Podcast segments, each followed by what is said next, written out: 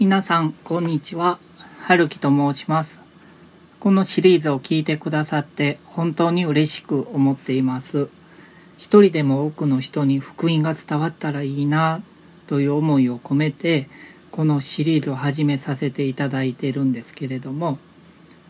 まだ福音を信じていないけれど興味があるという人やこれからより多くの人にもっと福音を伝えていきたいだからそのために福音を正しく理解したいなという人のために何か少しでも役に立ったらいいなという思いで取り組んでいます。前回は救いに至る信仰ということで知識同意信頼の3つのステップを学びましたが今回は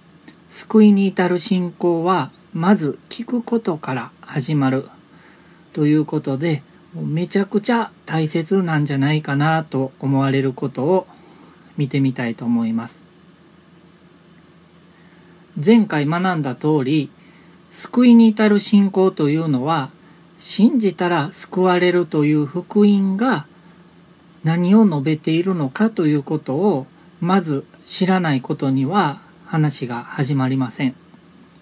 誰かに福音を述べ伝えられたのか聖書を自分で読んでて福音に出会ったのかインターネットのメッセージで聞いたり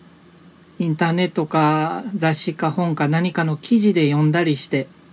まず福音っていうのは何なのかという情報がその人に知識として入らないとそもそも信じることなんてできませんよね。だから救いに至る信仰っていうのはまず福音が何なのかという知識から始まるんですね。そして今は偽の福音というのがはびこっていたりしてもしご自分で受けて信じた福音が本当に聖書に書いてある福音だったのかどうかっていうのもあのもうすでに信じておられる方も一度確認しておく必要があるんじゃないかなと思います。それでは救いに至る信仰はそのようにまず福音を聞くことから始まるんだよという聖句を見てみたいと思います。ローマ人への手紙10章13から17節主の皆を呼び求める者は皆救われるのです。しかし、信じたことのない方をどのようにして呼び求めるのでしょうか？聞いたことのない方をどのようにして信じるのでしょうか？述べ伝える人がいなければどのようにして聞くのでしょうか？使わされることがなければどのようにして述べ伝えるのでしょうか？なんと美しいことか良い知らせを伝える人たちの足はと書いてあるようにです。しかし、すべての人が福音に従ったのではありません。主よ、私たちが聞いたことを誰が信じたかとイザヤは言っています。ですから、信仰は聞くことから始まります。聞くことはキリストについての言葉を通して実現するのです。ここで信仰は聞くことから始まりますと言われてるんですね。聞くことはキリストについての言葉、つまり福音を通して実現するんだよということが書かれてあります。信じたことのない方をどのようにして呼び求めるのでしょうかってあります。福音を信じたから主の皆を呼び求めることができるようになったんですね。そして聞いたことのない方をどのように信じるのでしょうかってあります。福音を聞いたから信じることができるようになったんですね。そして述べ伝える人がいなければどのようにして聞くのでしょうかとあります。福音を述べ伝えてくれる人がいたからこそ自分は福音を聞くことができたんですね。もちろんそれはインターネットでの配信を通してかもしれないし聖書の発行をも含めてなんですけれども述べ伝える人がいたからこそ福音を聞く福音に出会うことができたんですね。そして使わされることがなければどのようにして述べ伝えるのでしょうかとあります。誰かが福音を述べ伝えるために使わされたからこそ述べ伝えてもらえたんですね。つまりこれを逆にたどると誰かが使わされて福音を述べ伝えてだからこそ福音を聞くことができて信じることができるようになったということなんですね。だから主の皆を読み求められるようになった。このシリーズでは何度も学んでいますが福音とはキリストは聖書に書いてある通りに私たちの罪のために死なれたこと。また葬られたこと。また聖書に書いてある通りに3日目によみがえられたことです。そしてこの福音によって救われます。そうでなければあなた方が信じたことは無駄になってしまいます。とパウロは言ってるんですね。この福音じゃなければあなた方が信じたことは無駄になってしまうって。なのでここで皆さんにお聞きしたいことがあるんですけども神様の救いを受け取るための祈りのカードか紙を持っていたりする場合があるんじゃないかなと思うんですけども例えばあのノンクリスチャンの方だったら初めて教会のクリスマス礼拝に行ってみた時にもらったとか街を歩いていたらあの宣教師さんに声をかけられてもらったとかキリスト教書店に行くとそんなトラクトっていうんですかね売っていたりもします。そしてもう福音をすでに信じておられる方だったら機会があればどこででもあのまだ信じてない方に救いを受け取ってほしいから一緒に祈れるように財布に大切に入れて持ち歩いてらっしゃるかもしれません。その救いを受け入れるための祈りのカードか紙に何て書いてあるかということを今一度確認してみてほしいと思うんですね。つまりキリストは聖書に書いてある通りに私たちの罪のために死なれたことまた葬られたことまた聖書に書いてある通りに3日目によみがえられたことという福音の内容を信じる祈りになってるかどうかを確認してほしいんですね。もしそうなってなかったらそれは福音ではないんですね。その福音ではない内容を信じて祈っても救われないんです。でもそのカードか紙はあの誰々牧師先生があのくれたからとかおっしゃってたからとか、うん、いろんな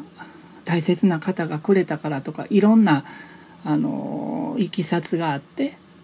持ってると思うんですけどもでも私たちが大切にしなければいけないのは誰々がどう言ったとかいうことじゃなくて聖書に確かにこう書いてあるなって。だからこそ聖書に書いてあるから信じるという姿勢が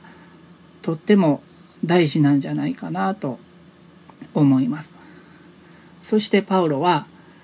私があなた方に最も大切なこととして伝えたのは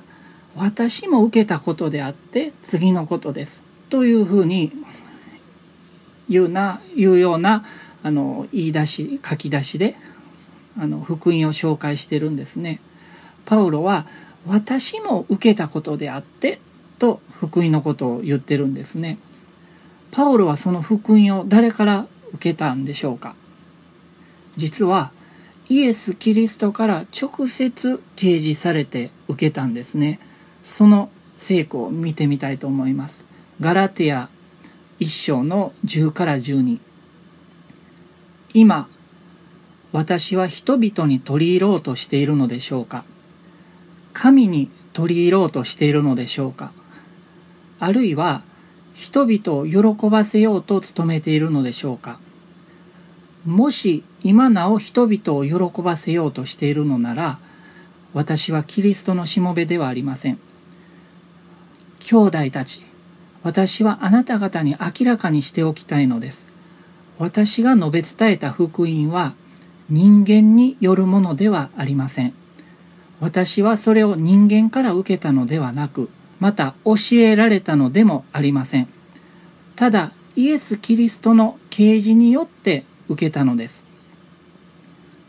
パウロは福音をイエス・キリストの啓示によって受けたですね。だからまだ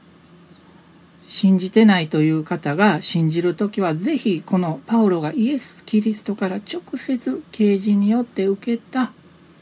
福音を信じてほしいんですね。そしてイエス・キリストがその福音の内容の通りのお方なんだなっていうことを信じてほしいんですね。そうすると救われます。そうでないものを信じていたとしたら信じたことは無駄になってしまいます。とあるんですね。キリストは聖書に書いてある通りに私たちの罪のために死なれたことまた葬られたことまた聖書に書いてある通りに3日目によみがえられたことというパウロがイエス・キリストから掲示されたそのままの福音をすでに福音を信じてる人は他の人に紹介する時に述べ伝えていくというのがとても大切なんじゃないかなと思うんですね。そうでないとせっかく天のパパがイエス様を送ってくださってイエス様が尊い血を流して私たちの身代わりになって死んでくださって私たちの背きの罪を許すための十字架の贖いが台無しになってしまうんですね。そのことをパウロはこんな風に述べています。ガラテヤ一章の6から9私は驚いています。あなた方がキリストの恵みによって自分たちを召してくださった方からこのように急に離れて他の福音に移っていくことに。他の福音といってももう一つ別に福音があるわけではありません。あなた方を動揺させてキリストの福音を変えてしまおうとする者たちがいるだけです。しかし私であれ天の見つかりであれもし私たちがあなた方に述べ伝えた福音に反することを福音として述べ伝えるならそのようなものは呪われるべきです。私たちが以前にも言ったように今もう一度私は言います。もし誰かがあなた方が受けた福音に反する福音をあなた方に述べ伝えているならそのようなものは呪われるべきです。最後に祈りたいと思います。天のお父さんあなたが私たちの背きの罪を許すために一人息子のイエス様をこの世に送ってくださりイエス様が私たちの罪のために十字架の上で尊い血を流して私たちの身代わりになって死んでくださったことを感謝します。そして葬られて3日目によみがえられて今も生きておられて天のパパの右の座で昼夜問わず私たちのために鳥なしの祈りをしてくださっていることを感謝します。どうか私たちがこの福音の真実を深くより正しく理解することができますように助けてください。間違った教えに惑わされることがないように助けてください。間違った教えがもしあったとしたらそれを識別することができますように知恵をください。そして正しい福音をバトンパスしていくものでありますようにお願いいたします。イエス・キリストの名前によって祈ります。アーメン。